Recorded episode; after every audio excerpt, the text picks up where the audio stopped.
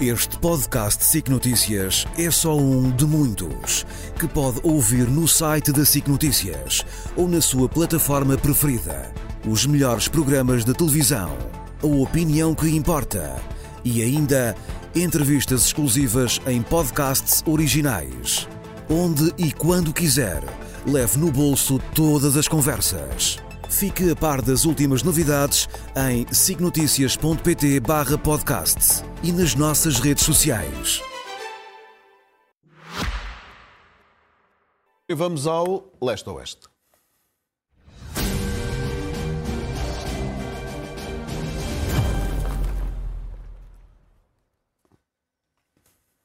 Boa tarde, Nuno. Olá, boa tarde. Muitos temas eh, para abordarmos. Deixa-me começar então pela Síria e o Iraque, resposta americana. Uh, como foi essa resposta? Em que zona é que foi? E que vantagens ou desvantagens tira? Uh, só para avisar o, os espectadores que, entretanto, vamos também rapidamente falar da questão das polícias, mas isso fica mais Já para a frente, sim. porque tem também repercussões internacionais. De qualquer maneira, só para te dizer que os Estados Unidos eh, tiveram, como tu sabes, um ataque a uma base avançada que existe perto da Jordânia, na fronteira entre a Jordânia e a Síria. Eh, Os Estados Unidos afirmam que estão nessa base por desejo do governo jordano e dizem que estão noutras bases do Médio Oriente por desejo dos governos locais, quer do governo iraquiano, eh, quer de rebeldes dentro da Síria que querem proteção. Eh, Isso é um enquadramento. E os Estados Unidos podiam ter feito várias coisas, quer dizer, eles tiveram três mortos, podiam não ter feito nada, podiam ter feito uma resposta não militar, portanto, uma resposta, se quisermos, política, diplomática, em relação ao Irão. Podiam ter tentado, ao contrário, fazer coisas muito maiores, eh, atacar o Irão, eh, atacar a Síria, eh, ou podiam atacar as milícias que afirmam que foram responsáveis por estes ataques. Foi isso que fizeram. Nós, no programa Guerra Fria da SIC, tínhamos previsto que isso ia acontecer, no próprio dia, umas horas antes. Foi assim que aconteceu.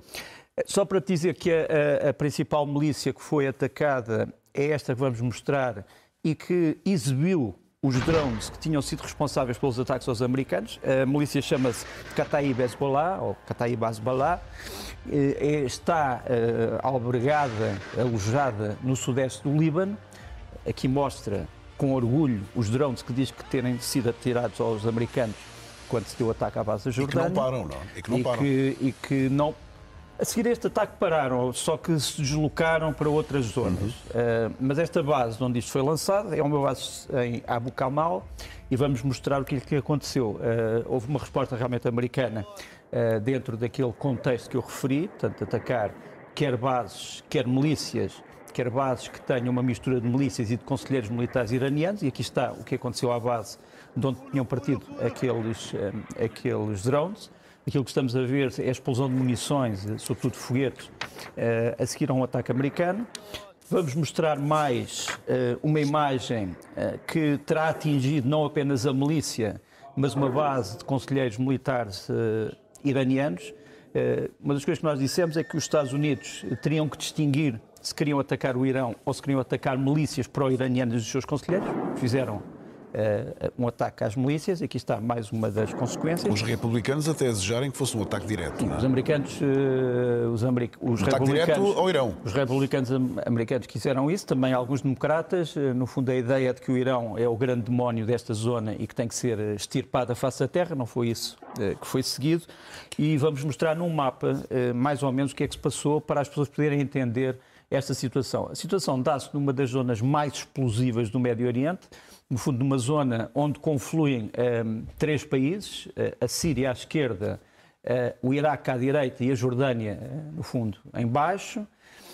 Aqueles, aquelas estrelas são as estrelas que indicam onde é que foram os ataques americanos. Portanto, como tu vês, estão todos localizados no sudeste e no leste da Síria e no oeste do Iraque. Portanto, temos ali, no fundo, uma situação de- que faz, faz lembrar uma espécie de um corredor. Quer dizer, há um corredor que é destruído e que é feito dessas milícias. E só para dizer que realmente isto eh, significa que a resposta americana, apesar de ter sido uma resposta robusta, eh, não foi a resposta apocalíptica que era pedida. Eh, E o que para é al- que se segue? O que é que... que é que se segue? É uma boa pergunta. Nós sabemos que os iranianos foram avisados para retirar as suas forças e os seus conselheiros militares, os russos também, que também têm conselheiros militares. Nós temos aqui imagens curiosas. Aquela imagem de cima é uma imagem que o presidente do Irão, que estava na altura a visitar a sua armada num dos portos do Golfo de Hormuz, foi informado e disse, enfim, foi-lhe foi dito que os americanos iriam atacar essa noite e ele terá dito, se nos atacarem a nós, nós não queremos uma guerra, mas defendemos. E embaixo tens tropas russas a desfilarem perante tropas sírias. Uh, estas tropas russas terão também sido retiradas para sítios mais seguros para não haver uma confrontação uh, direta. Agora, o que segue é aquilo que nós já tínhamos dito no ano passado, no fim do ano, no balanço do ano, em que dissemos que este ano ia ser marcado, 2024, ia ser marcado por um confronto político, digamos assim, entre vários países islâmicos pelo controle do mundo islâmico. Esses países são essencialmente conhecidos: Arábia Saudita, o Irão, a Turquia e, enfim, um quarto, talvez o Egito. São os quatro grandes países islâmicos que tentam uma espécie de supremacia política no Médio Oriente. E o Irão, obviamente, que olha para os outros como potenciais aliados, mas também como adversários, porque no fundo são rivais. O Irão publicou há pouco tempo, isto é uma coisa curiosa, uma espécie de um mapa onde denuncia os outros países islâmicos uh, os países do Golfo, a Arábia Saudita, a Turquia, dizendo que todos eles fazem comércio com Israel. E, no fundo, aponta a dedo, e é este o mapa que eu estou aqui a mostrar, dizendo a Turquia comercia com Israel neste valor, a Arábia Saudita compra e vende a Israel. Portanto, estes países que se dizem islâmicos têm que perceber que só nós, o Irão, é que somos o país puro que não faz comércio com Israel. Portanto, isto é, de certa forma, uma declaração, eh, eu não iria dizer de hostilidade eh, militar, mas é uma declaração de alguma hostilidade política e que tem a ver com a tal disputa que eu estava aqui a referir. Agora, eh, independentemente de saber se o Irão vai recuar ou vai reagir aos Estados Unidos, nós temos que olhar para o facto de todo este conflito que agora estivemos a descrever está ligado a um outro, que é o conflito em Gaza, entre Israel e e uh, o Hamas. E tem alguma ligação, na tua ótica? Tem, liga, tem ligação no sentido em que o Irão investiu muito uh, no Hamas uh, e o Hamas tem aliados fora de Israel, entre eles na Síria no Iraque, no Iémen, etc. O Iémen, como sabes, também foi alvo de uh, novos ataques nas partes que são controladas pelos úteis, por parte dos americanos e ingleses. No caso dos ataques americanos eh, no Iraque e na Síria, como tu sabes, ele foi feito sozinho, quer dizer, os Estados Unidos não agiram com aliados informar os seus aliados, mas não agiram com aliados, o que mostra que os Estados Unidos também querem mostrar que uma coisa é a sua política autónoma e outra coisa é a sua política de alianças. Mas estava eu a dizer que este conflito, que tem a ver também com o conflito de Gaza, pelo menos do ponto de vista doutrinal ou ideológico, tive esta semana dois desenvolvimentos, eh, como tu sabes. Um foi esta operação especial de forças um, eh, israelitas num hospital em Jenin, que fica na Cisjordânia, não fica em Gaza, mas fica na Cisjordânia, tem uma ligação com Gaza por uma razão, é que estas forças um, israelitas que vêm de três unidades, o Yamam, o Yamaz e o Duvedan, que são três unidades, umas da polícia, outras do Shin Bet, segurança interna, outros dos militares, e que falam todos árabe, eles entraram, no fundo, dentro deste hospital e uh, disseram que iam, no fundo, eliminar três elementos do Hamas que estavam dentro de um quarto, o quarto, uh, segundo foi informado, 376. Pronto. Entraram disfarçados, depois revelaram as suas armas, depois entraram no quarto e eliminaram estes três homens que diziam que eram três importantes militantes. A grande questão é de saber se isto foi um crime de guerra ou não. A lei internacional que rege a guerra tem dois elementos. Um que é o elemento escrito, que é aceito por muitos países, mas não é aceito, uh, neste, neste caso, por Israel, e o chamado elemento consuetudinário, ou costumeiro, as tradições. Ora bem, no campo das tradições, que são, uh, que são uh, aceitos por Israel, faz uma distinção, assim como na lei escrita, entre aquilo a que chamamos os ardis de guerra, os estratagemas de guerra, os disfarces de guerra, e a chamada perfídia. A perfídia é ilegal, os ardis de guerra não são. Deixa-me só dar dois exemplos. Por exemplo, eh, uma, um caso de perfídia é, por exemplo, usar uma bandeira branca e depois, para fingir que se estava a render e aproveitar para atacar as forças que nos vão tentar capturar. Ou, por exemplo, o uso de uh, uniformes da ONU para uma missão militar. Ca... Isso é uma perfídia que, está, que é ilegal. Os ardis de guerra, por exemplo, a camuflagem, a camuflagem é um ardil de... ou propaganda. Uh, são ardis de guerra que são permitidos. Ora bem, esta ação está obviamente na fronteira entre o ardil de guerra e a perfídia. Quer dizer, por exemplo, se, os homens, se estes homens e estas mulheres de Israel entraram dentro do hospital, disfarçados, um, tentando atacar o próprio hospital, é uma coisa. Se entraram disfarçados, mas só mostraram as armas quando fizeram o ataque àqueles três elementos, é uma coisa diferente. É, mas estamos sempre no mesmo, na mesma fronteira, que é uma fronteira difícil, muitas vezes, de discernir. O outro problema esta semana, portanto, nós podemos dizer que talvez tenha havido aqui um crime de guerra, mas que tem causas de desculpa se se descobrir que aqueles três homens estavam a conspirar para atacar Israel e estavam armados.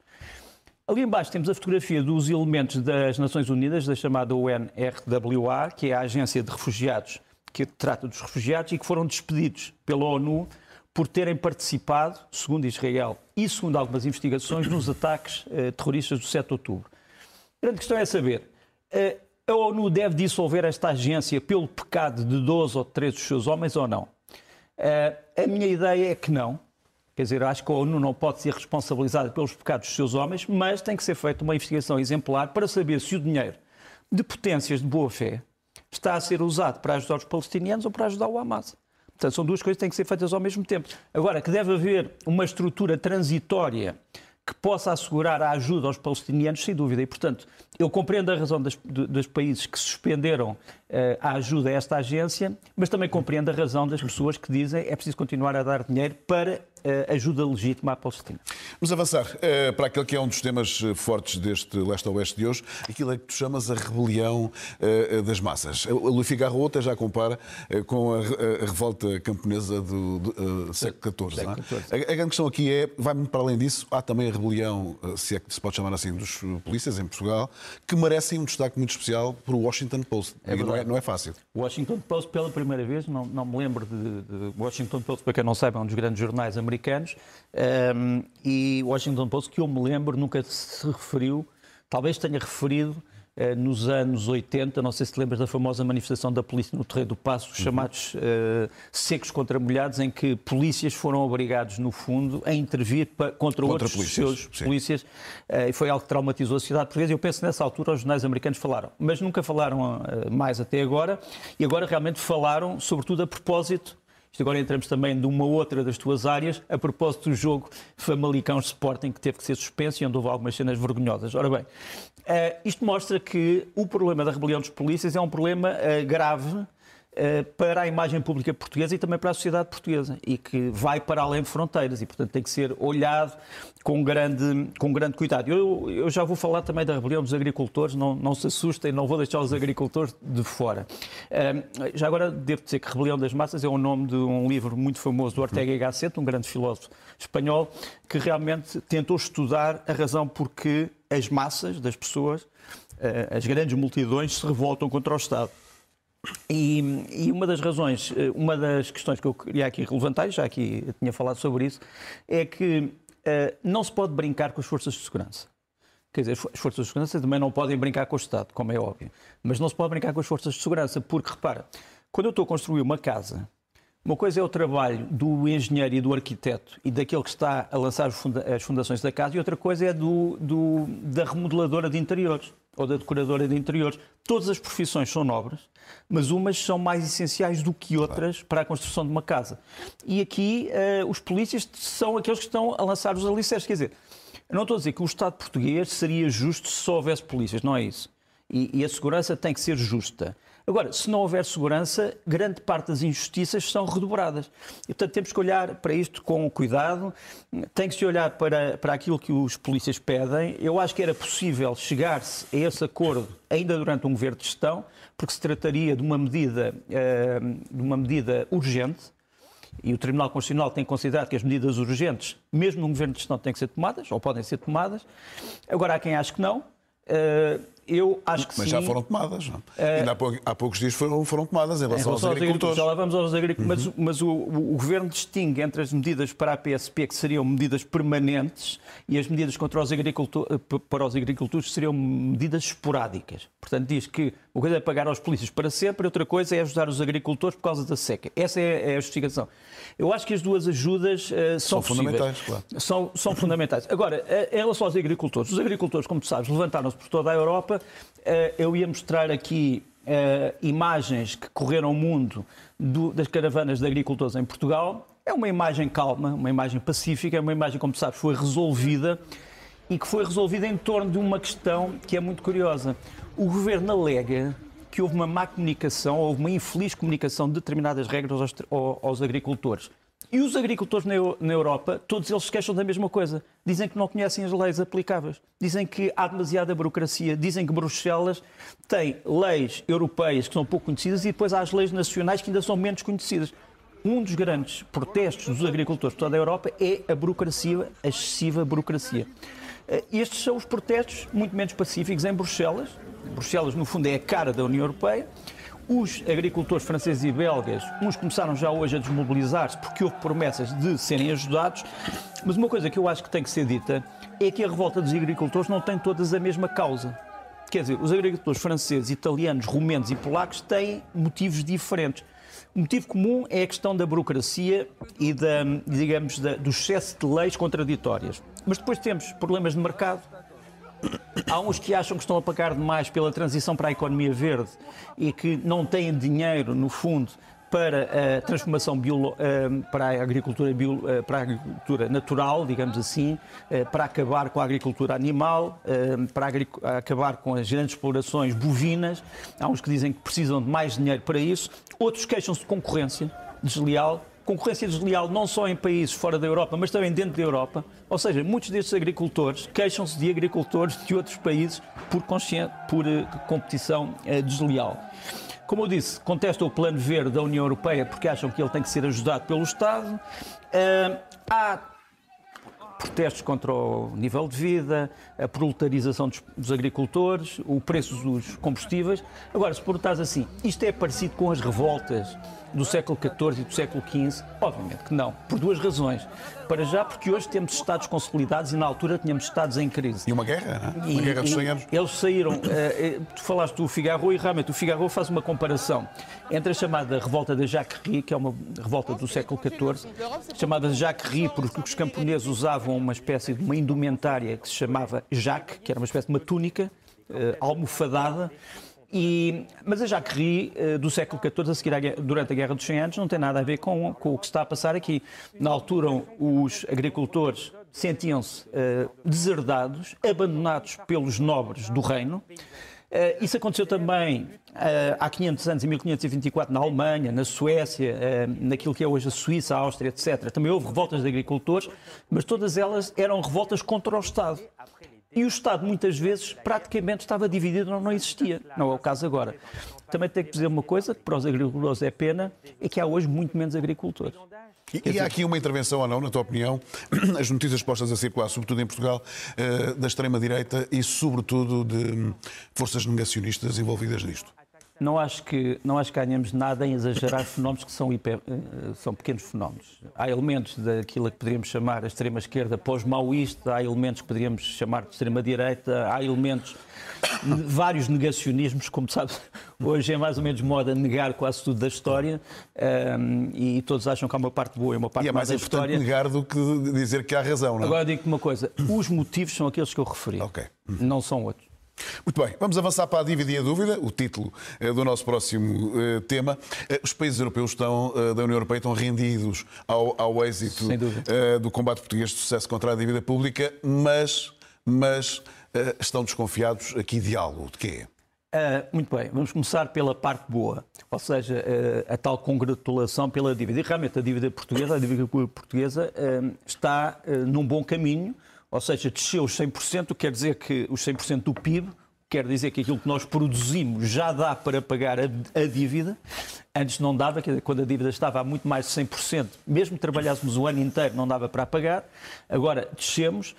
E vemos, vemos esta melhoria neste gráfico da OCDE, não da União Europeia, mas da OCDE, eh, em que entre 2019 e 2022 Portugal estava no nono lugar dos países mais endividados e agora desceu, ou subiu, conforme a perspectiva, vários pontos. Em 2024 já estaremos no 13º lugar e não no nono. Portanto, já estamos abaixo dos 100%, quanto antes estamos acima dos 100%. Mas já agora, deixa-me dizer, se vires quais são os países mais endividados do mundo, talvez as pessoas eh, não saibam, são, por exemplo, o Japão e os Estados Unidos. Só que tu vais-me dizer assim, ah, também são o Japão e os Estados Unidos, mas o Japão e os Estados Unidos têm possibilidades... São os que mais ganham, são os que mais ganham. de pagamento, obviamente, podem limitar-se a imprimir moeda. E, e, os Estados Unidos têm outra coisa, uh, o Japão tem outra coisa, é que o Japão tem uma segunda economia que é a economia das poupanças. É um dos países onde se poupa mais em todo o mundo. Os Estados Unidos, não, os Estados Unidos não poupam tanto, mas têm o dinheiro que nós sabemos que têm. Deixa-me mostrar aqui outro quadro sobre o sucesso do combate à dívida pública portuguesa. Uh, Aparece-nos ali em cima esse combate desde os anos 80 e em baixo uh, o combate uh, na última década, digamos assim. E realmente há uma descida concertada e boa que só é, só é no fundo, um, só é no fundo, como é que eu diria, só é contrariada quando nós temos a necessidade de intervenção do Estado por causa da Covid. Quer dizer, quando tu vês ali uma barra que já se aproxima dos nossos tempos, do ano atual, quando o Estado teve que intervir por causa da Covid. Mas fora disso, há realmente uma estratégia de combate à dívida. Agora, se me perguntares assim, é bom, sabemos que já não devemos tanto. Muito bem. Agora, alguma coisa escondida por trás disto? O, o, Ministro das Finanças, ainda em funções, veio dizer ah, este combate é extraordinário, porque para além de ter havido este combate, continuamos a investir publicamente. Eu tenho grandes dúvidas sobre isso, se o investimento público se manteve e acho que não se manteve, sobretudo o investimento público útil. Porque repara, se tivesse havido investimento público tão grande, nós não tínhamos professores, nem polícias, nem bombeiros, nem agricultores, nem jovens, nem médicos nas ruas ou reclamarem por eh, condições de trabalho que não existiam. E temos um, um, problema importante, é que o desemprego jovem em Portugal Tem continua peso. a crescer. Sim. Tem peso. E as dúvidas partem daí também. As dúvidas partem também daí. Uh, nós vamos mostrar aqui este quadro, é o quadro de comparação do desemprego uh, em, jovem em Portugal e em Espanha. Teve altos e baixos, o, Portugal, o de Portugal está azul, o da Espanha está a negro. Como tu vês, o desemprego jovem português desceu, mas voltou a crescer, enquanto que o da Espanha está continuadamente a descer. Isto tem consequências, obviamente. Uh, nós podemos dizer haverá haverá medidas a tomar. Uh, o governo tem tomado várias medidas. Uh, os partidos da oposição que esperam todos chegar ao poder também têm sugerido várias medidas. Agora eu diria uma coisa: esta semana nós tivemos notícias muito boas para uma entidade pública, para uma entidade privada portuguesa, que é a banca. A banca, como sabes, bateu mostrou, recordes de Bateu recordes. Todos, todos nós achamos ótimo que tenha batido esses recordes, porque eu acho que negócios que não sejam ilícitos, que deem lucro, acho que são de aplaudir. O que não é de aplaudir são os negócios ilícitos claro. uh, que dão lucro. Agora, os negócios lícitos que dão lucro, muito bem.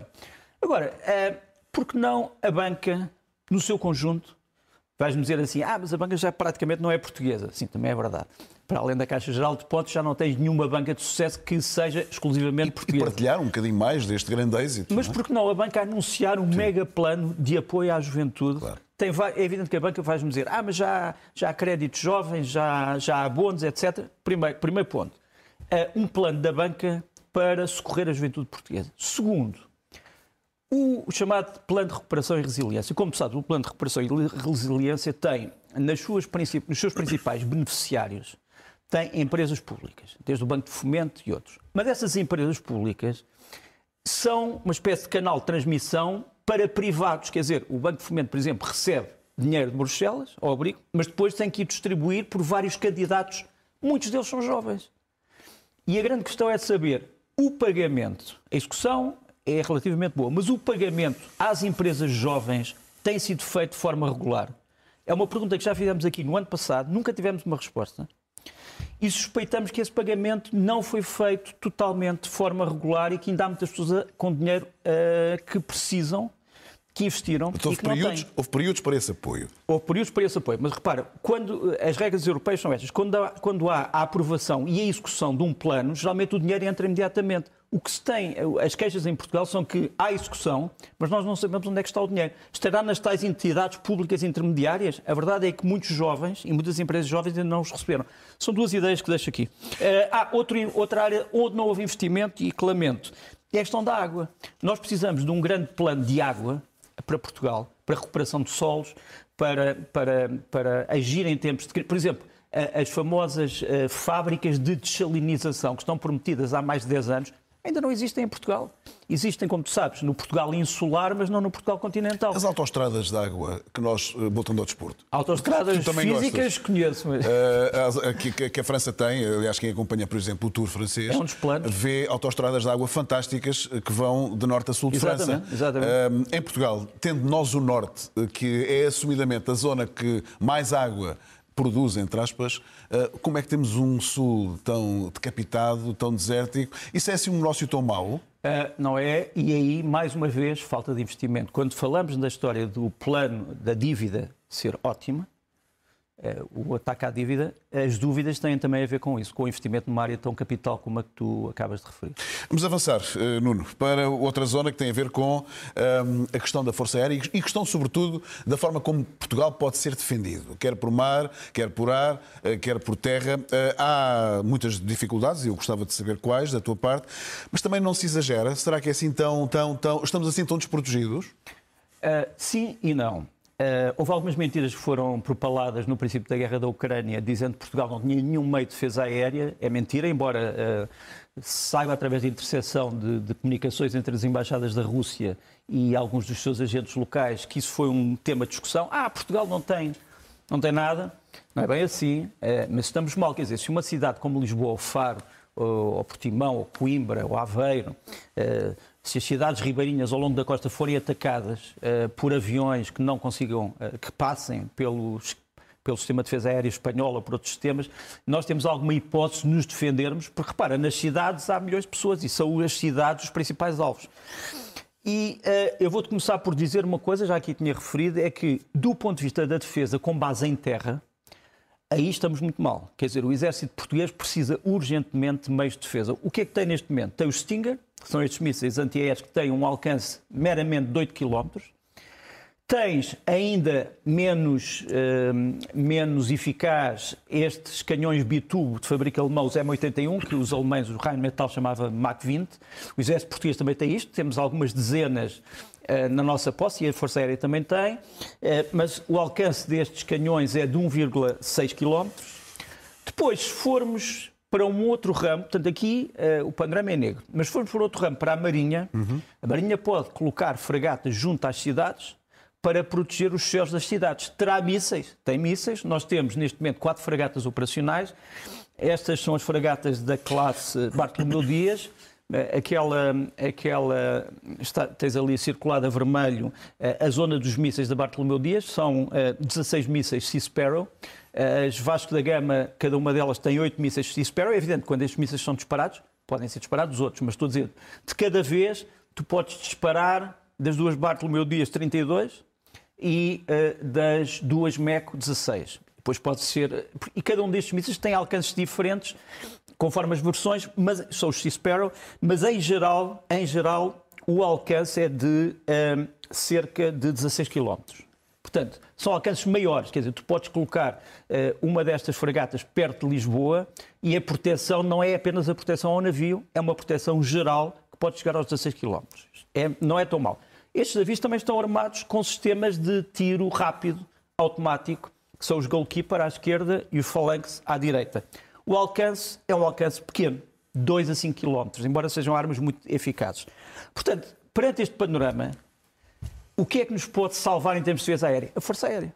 Quer dizer, só a Força Aérea é que tem meios de defesa aérea a longa distância que possam proteger todo o território nacional. E este, este avião que nos vai aparecer aqui, felizmente temos duas esquadras deste avião, do F-16.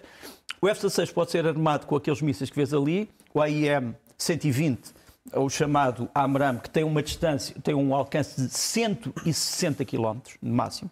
Não vamos agora aqui discutir qual é o modelo que Portugal tem, até porque isso é matéria classificada, mas temos este míssil. E o IM-9, o Sidewinder, que tem um alcance de 35 km. Portanto, este avião, o F-16, tem a possibilidade de os defender ou a 160 km de distância ou a 35 km, o que é substancial. Apesar de tudo, substancial. Cada um destes mísseis, o AMRAAM, custa um milhão de dólares. E eu pergunto, será ou não um imperativo nacional a Força Aérea, que é a única forma de proteção do espaço aéreo, ter uma dotação suficiente destes mísseis? Parece-me que sim, sem dúvida. Acho que o investimento nessa, nessa área é importante. E Portugal também devia investir numa outra coisa, que é uma parceria com a Espanha para continuar ou para poder treinar-se no uso dos Patriot. Os espanhóis uhum. têm Patriot. Tens aqui os o centro... Os espanhóis protegem-nos? Os espanhóis opinião? protegem, mas têm um território enorme para proteger também. Quer dizer, é evidente mas que chega é a prima... para nos proteger a nós também? É a primeira barreira de proteção. Mas não te esqueças que nós temos um espaço marítimo enorme e temos uma ameaça que pode vir do sul. Quer dizer, pode-nos pode proteger do norte e pode-nos proteger, digamos assim, do leste. Do sul é mais difícil e, portanto, nós temos também que pensar em proteger-nos a nós próprios. Esta imagem é do Centro de Controlo dos Patriot e de Treino em Toledo, na Espanha, onde, se vires bem aqui, quem são os militares que estão a treinar com os espanhóis? São ucranianos. Os ucranianos, porque, como sabes, os ucranianos também têm Patriot. Tentei resumir, mas o problema da defesa aérea das grandes cidades portuguesas é um problema importante e que não pode ser esquecido pelo próximo governo. Deixa-me continuar uh, na parte bélica, agora em relação uh, à Ucrânia. Um, até que ponto dá a ideia que a Ucrânia, de repente, parece melhor preparada do que estava aqui há umas semanas atrás? É verdade, porque a Ucrânia tem uma espécie de uma parte secreta da sua defesa que não tem sido, não tem sido, não tem sido muito realçada, e acho muito bem, quer dizer, os ucranianos também precisam ter os seus segredos. Eh, estamos a falar de uma nação que está a combater apesar de ter ajudas ocidentais, quem morre são os ucranianos e, portanto, é normal que eles tenham segredos de guerra. Mas agora estamos a ter uma competição entre várias áreas do Estado ucraniano. O Exército, eh, as Forças Armadas, portanto, o ZSU, portanto, a Força Aérea, a Marinha, as Forças Especiais, o SBU, que são os Serviços Secretos Internos, e a UR, que é os Serviços Secretos Militares, todos eles têm armas e têm tentado competir em manobras e operações cada vez mais eficazes contra a Rússia e várias delas têm tido sucesso. Portanto, esta competição entre vários, eh, vários órgãos do Estado uh, ucraniano tem tido sucesso. O último sucesso que nós conhecemos é isto que vou mostrar aqui. Isto foi um ataque à refinaria de petróleo da Lukoil, uh, em Volgogrado. Preciso explicar que Volgogrado fica a 400 quilómetros da Ucrânia. Portanto, quer dizer, não é propriamente fácil atacar uma refinaria da Lukoil em Volgogrado. Este foi o ataque e vamos ver o resultado desse ataque. O ataque terá sido feito por um destes competidores de que falámos há bocadinho, portanto, não foram as Forças Armadas nem os Serviços Secretos Militares, mas sim o SBU, portanto, os Serviços Secretos Internos.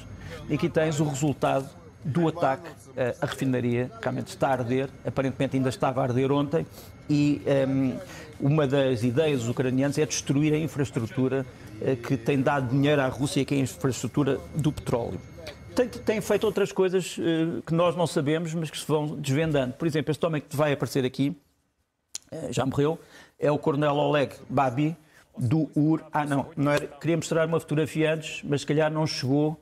Uh, pronto, se não chegou, não, ah, aqui está. o Coronel Oleg, obrigado, Oleg Babi, do UR, é um coronel dos Serviços Secretos Militares. ele foi responsável por uma operação a 600 quilómetros da fronteira ucraniana, com um grupo de operações especiais, que destruiu vários bombardeiros Tu-22 que se preparavam para destruir a sua terra natal. Uh, ele já tinha feito muitas dessas operações. Uh, desta vez uh, a sua unidade conseguiu escapar ilesa, mas ele morreu, conseguiram, conseguiram trazê-lo de volta para a Ucrânia. Tu tens ali o resultado desta operação, portanto é uma operação de sabotagem a longa distância. Curiosamente, quando isto se deu, isto deu-se no verão passado, verão de 2023. Todos os órgãos de informação uh, disseram que isto tinha sido destruído, estes bombardeiros tinham sido destruídos por mísseis ucranianos. A verdade é que foram destruídos numa missão de sabotagem por um grupo, uma unidade especial do RUR, comandada por este homem, e todos os ucranianos lhe prestam homenagem. A imagem que estávamos há bocado a, a, a e ver... vamos recuperar outra vez? Vamos recuperar. Uh, podemos, podemos pô-la agora, podemos pô-la... Eu tinha aguardado para o fim. Este homem é um dos pivôs mais conhecidos da televisão ucraniana, é o Orest uh, Drimalovsky. Uh, veio à televisão dizer este é o meu último dia, pivô porque vou ser mobilizado, portanto vou para as Forças Armadas. Uh, estou num momento da minha vida em que tenho que sentir que esta mudança faz sentido e a mobilização dos ucranianos, jovens ucranianos, é muito importante porque neste momento é preciso tomar opções, quer dizer, é preciso saber quem é que é mobilizável, quem é que não é mobilizável, quem é que pode ser exceção, quem é que é regra e todos esperam que o Estado ucraniano possa ser uh, justo na mobilização. Voltando ainda ao, ao sistema, queria só mostrar uh, mais três coisas que são pouco conhecidas. Isto aqui, é, esta fotografia é uma conferência do Ministro dos Estrangeiros eh, russo, Lavrov, uhum. que se dedicou ao tema, vou citar, o rearmamento dos neonazis na Ucrânia. Isto passou-se agora. Quer dizer, dois anos depois, O Sr. Lavrov continua a achar que os neonazis, entre aspas, da Ucrânia se rearmam. O que quer dizer que grandes, os dois grandes objetivos da operação militar uh, russa, que era precisamente a desmilitarização uh, e, portanto, o impedimento do armamento e a desnazificação, falharam. Quer dizer, se dois anos depois ele ainda tem que fazer uma conferência sobre este assunto, quer dizer que falhou. E, portanto, eh, muitas vezes o poder político russo, a mão direita, não sabe o que é que faz a mão esquerda. E, portanto, as relações públicas não funcionam muito bem. Gostava só de mostrar duas coisas. É verdade que a Ucrânia tem estado a receber uh, material muito moderno, mas também está a receber migalhas. Por exemplo, neste momento a Ucrânia está quase a mendigar, e os canadianos terão aceito isso, um, que lhes seja dado uh, o resto deste arsenal uh, canadiano, que eram os chamados foguetes CRVT, CRVT, que foram substituídos no, no Canadá e estavam para ser entregues à sucata, e os ucranianos disseram, não, espera aí, isto, isto serve-nos e, portanto, os, os, canadianos vão reconverter todos estes lança-foguetes para dar aos ucranianos. Estamos a falar de dezenas de milhares de sistemas que já não servem para uma potência como a, o Canadá, mas que servem para os pobres ucranianos. Por fim, isto ninguém sabia. Estes são os drones de uma empresa suíça chamada Destinos. Curiosamente, é uma empresa que foi fundada por exilados russos na Suíça. Ora bem, esta empresa revelou agora que desde o princípio da invasão que tem estado a armar os ucranianos secretamente com os seus drones.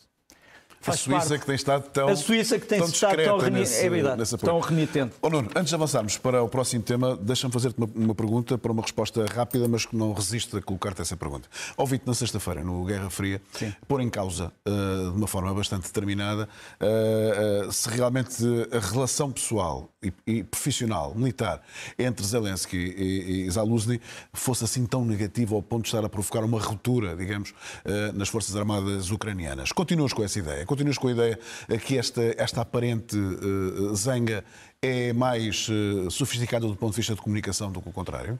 Mas não é uma comunicação lançada pelos ucranianos, é uma comunicação lançada de fora. Quer dizer, não são os ucranianos que estão a lançar a comunicação para fingir que eles estão zangados. O, o Presidente Zelensky e o General Zaluzny têm ideias diferentes sobre uh, muitas coisas da Ucrânia. Agora, os dois sabem também qual é a sua posição. Quer dizer, Seria grave se fosse verdade, não é? É verdade. Uh, tudo aquilo que tem sido dito só chega por uh, terceiros ou quartos canais. Quer dizer, não há nem declarações do Sr. Zaluz, nem há declarações do Sr. Zelensky um contra o outro. E, portanto, grande parte disto é especulação. Agora, se me perguntares assim, um dia o Sr. Zaluz, deixa, um dia o Sr. Zaluz poderá deixar de ser chefe de Estado? Claro. Um dia o Presidente Zelensky poderá deixar de ser Presidente? Esperemos que sim. Quer dizer, a, a rotação dos cargos públicos é, uma, é algo normal. Ou, ou, ou serem adversários uh, políticos numas eleições, mas isso era bom para a Ucrânia. Ah, sim, sim. Não, isso, isso era isso é bom, era sinal, era sinal que, que, que a Ucrânia tinha entrado no outro caminho. Não te esqueças que o Eisenhower, no fim da guerra, ele foi um general da Segunda Guerra e foi candidato presidencial. O general MacArthur quis ser candidato presidencial, portanto, é normal que os generais vitoriosos ou semi-vitoriosos mesmo possam ter aspirações Seria uma grande arma para a Rússia Sim. se fosse verdade realmente que, que isso acontecesse. Vamos para Moçambique eh, e para a, eh, a segurança de Moçambique em 2024 e até que ponto isso pode ser eh, uma dor de cabeça. Nós já tínhamos falado aqui disto. Eu temo que Moçambique passe a ser um, um parente esquecido das forças internacionais que lutam contra o terrorismo dito jihadista. Uh, Vou-te mostrar aqui uma imagem uh, que é uma imagem impressionante, que é uma imagem de mais armas das Forças Armadas moçambicanas que foram capturadas pelo dito Estado dito Islâmico em Cabo Delgado. Depois ali tens uns nomes, Basílio Monteiro, Celso Correia, uh, Jaime Neto e Aires Ali, depois tens Samora Machel Júnior, entre parênteses, porque são os nomes que consta que serão os candidatos uh, que vão entrar em disputa pela Frelimo em março no Congresso da Frelimo. É o congresso em que se discutirão, uh, discutirá uh, a questão das eleições presidenciais. Nós ainda não sabemos também quem é o candidato da Renam, deve ser em princípio o líder da Renam, mas a grande questão é saber qual destes homens é que realmente terá sucesso e qual deles é que terá, um, como é que eu ia dizer, a, a clarividência para saber que o problema do terrorismo em Cabo Delgado tem, um, tem uma questão social que tem que ser debelada, mas que há depois uma questão de segurança que também tem que ser tratada, mas sem perseguições, sem desmandos, sem corrupção. E, portanto, qual destes homens, se vier a ser candidato, é que tem a noção de que, de que Moçambique precisava de um governo de unidade nacional para combater este problema? Eh, se me perguntares qual deles, Não sei, deixa a pergunta, não tenho a resposta. Avançamos. Eh, queria-te perguntar também se achas que a língua portuguesa ainda pode representar o tal cimento uh, cultural uh, que envolve, sobretudo, a área da imigração. Isto não é por acaso que este tema é puxado, não é? Não, não é por acaso. Tem-se falado muito a, a propósito e a despropósito da imigração, tem-se dito muitas coisas. a imigração com o I, não é? Com o I, Portanto, dos, dos, das pessoas que chegam a Portugal. Um, e fala-se muito como é que podem ser integrados, como é que não podem ser integrados. Há quem prefira a desintegração e não a integração, eu, eu prefiro a integração. Agora, há uma coisa que não pode ser ignorada. A integração tem que começar pela língua. Quer dizer, a língua portuguesa tem que ser o fator-chave da integração. Uma pessoa que queira ser português ou queira viver em Portugal tem que saber falar tem português. que saber falar português. Não. Acho que é uma regra. Eu já agora trouxe-te esta imagem do nosso poeta maior, Uh, aqui está o Luís de Camões, propriamente dito, e em cima, não sei se podemos aumentar um bocado esta imagem, ele tem, como tu vês, os Lusíadas. O, o maior livro do Camões não se chamava Os Portugueses, chamava-se Os Lusíadas. Ou seja, há uma dimensão cultural de Portugal que é mais vasta do que este retângulo. Os Lusíadas, não os portugueses. E o Camões é um dos grandes exemplos da comunhão com o mundo. Tens ali uh, Jardim Luís de Camões, Camões Garden. Depois não consigo traduzir do chinês, mas isto é em Macau.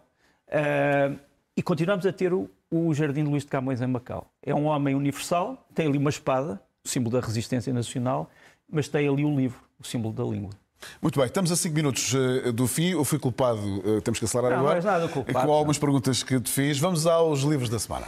Uh, olha, muito rapidamente, são tudo livros orientais, ou sobre temas orientais. Primeiro, um clássico do século XVII, o Hagakure, do, do fim do século XVII, do Yamamoto Tsunetomo, que é um livro sobre a sabedoria dos samurais.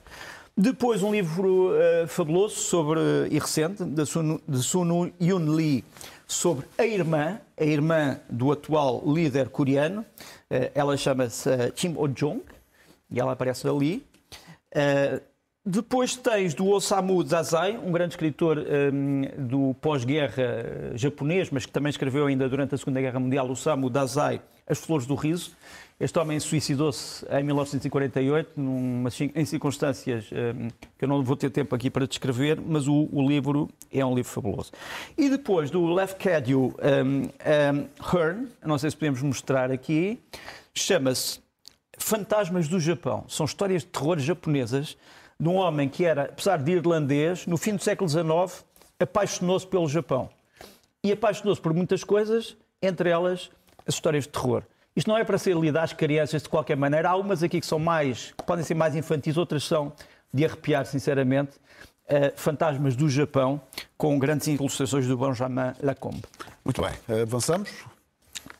Olha, e vamos para dois filmes, uh, dois filmes uh, que estreiam agora. Vidas, Vidas, Passadas e O Pior Homem de Londres. Exatamente, Vidas Passadas, que se passa também enfim, tem a ver com a Coreia do Sul, de uma realizadora coreana que está nos Estados Unidos, a Lin Song. É uma história de amor e de desencontros eh, muito bem contada e, e, que vale a pena. Eh, as histórias simples que se tornam interessantes, para mim, são uma das chaves do cinema. Quer dizer, porque arranjar uma grande história e torná-la interessante é fácil. Arranjar uma pequena história da nossa vida e torná-la interessante. E fazer dela grandiosa. É? é? mais difícil, é mais difícil e eu gosto muito deste filme por causa disso. Depois, Pior Homem de Londres. Um, Pior Homem de Londres é um filme Uh, português, do Rodrigo Areias, embora todo falado em inglês. Eu acho que o ponto fraco é isto não ter sido filmado em Londres. Foi tudo filmado em Portugal, em sítios lindíssimos. Penso que Viana do Castelo e outros. Trata de, trata de um homem misterioso que realmente existiu mesmo. Era o Charles Augustus Howell. Eu acho que temos aí uma imagem dele. O Charles Augustus Howell é um português de origem no Porto que se transformou num dos grandes intrusões britânicos, mas também foi um espião, meio detetive, um homem insinuante e que, que, morreu também de uma forma estranha. Uh, isto pode dar um filme? Pode, pode dar um filme. Aqui tens uma grande história que deu um filme. Já deu também um romance do Sherlock Holmes, não vamos uh, ter tempo para isso, mas é o pior homem de Londres, que estreia agora. Sugestões da semana, vamos para a Cultura Gesto, que até amanhã tem aqui algo muito interessante. É, uh, neste, caso, neste caso, não a Cultura Gesto propriamente dita, mas a Kulturfest alemã, que se dá no Goethe Institute e que é a semana do, da cultura alemã, portanto, Alemanha, Áustria, Luxemburgo, Suíça, Liechtenstein, e que quem quiser, uh, olha, isto vai começar daqui a bocadinho. é às 3 da tarde no Goethe Institute aqui em Lisboa, um, no Lar dos Mártires da Pátria, e começa com esta bailarina Yukio Komimani, que nos vai trazer uh, os sonhos de uma libélula. Depois tens mais à noite, às 7, tens o João Paz Felipe e o Burn Friedman, um duo luso-alemão, que vai tocar uh, percussão e eletrónica e vale também uh, muito a pena. Não sei se podemos só ouvir um segundo. Passa-se às 7.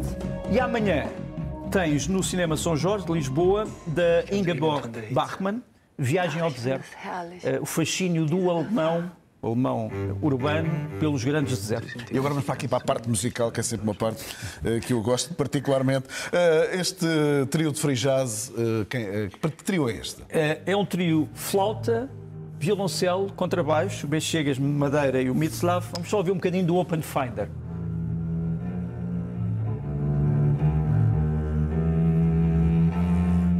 Queria dizer uma coisa, este é um, é, um, é um CD para pessoas que tenham os ouvidos abertos e que estejam dispostas a sofrer para chegar a algum sítio. A música não é fácil, eh, é como se estivesse a entrar dentro de um arquivo, digamos assim, mas é o free jazz feito em Portugal e bem feito, Open Finder. Quem são os monks na meia praia? Os monks na meia praia são o Carlos Garcia no piano e o Gonçalo Souza na harmónica. Uh, são dois grandes músicos. Trazem-nos agora o Siciliano e vamos ouvir um bocadinho.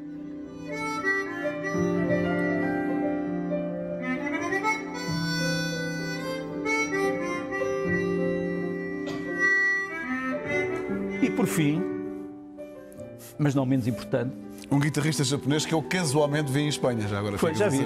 É. Casualmente, casualmente. Olha, é, o Chicanito, que é uma espécie de uma lenda, mas ele uh, reatualizou a sua página na internet, uh, todos podem ver, uh, há desde lições até novos, novas, novos lançamentos, e temos aqui o Awakening, tocado numa nova invenção das guitarras e banhas, mas Chicanito, vão à página dele da internet. Nuno, muito obrigado. Fica por Até aqui o uh, Leste a Oeste. Foi um prazer estar contigo. Leste a Oeste com uh, Nuno Rugeiro. Este podcast SIC Notícias é só um de muitos que pode ouvir no site da SIC Notícias ou na sua plataforma preferida. Os melhores programas de televisão, a opinião que importa e ainda entrevistas exclusivas em podcasts originais onde e quando quiser. Leve no bolso todas as conversas. Fique a par das últimas novidades em signoticias.pt/podcast e nas nossas redes sociais.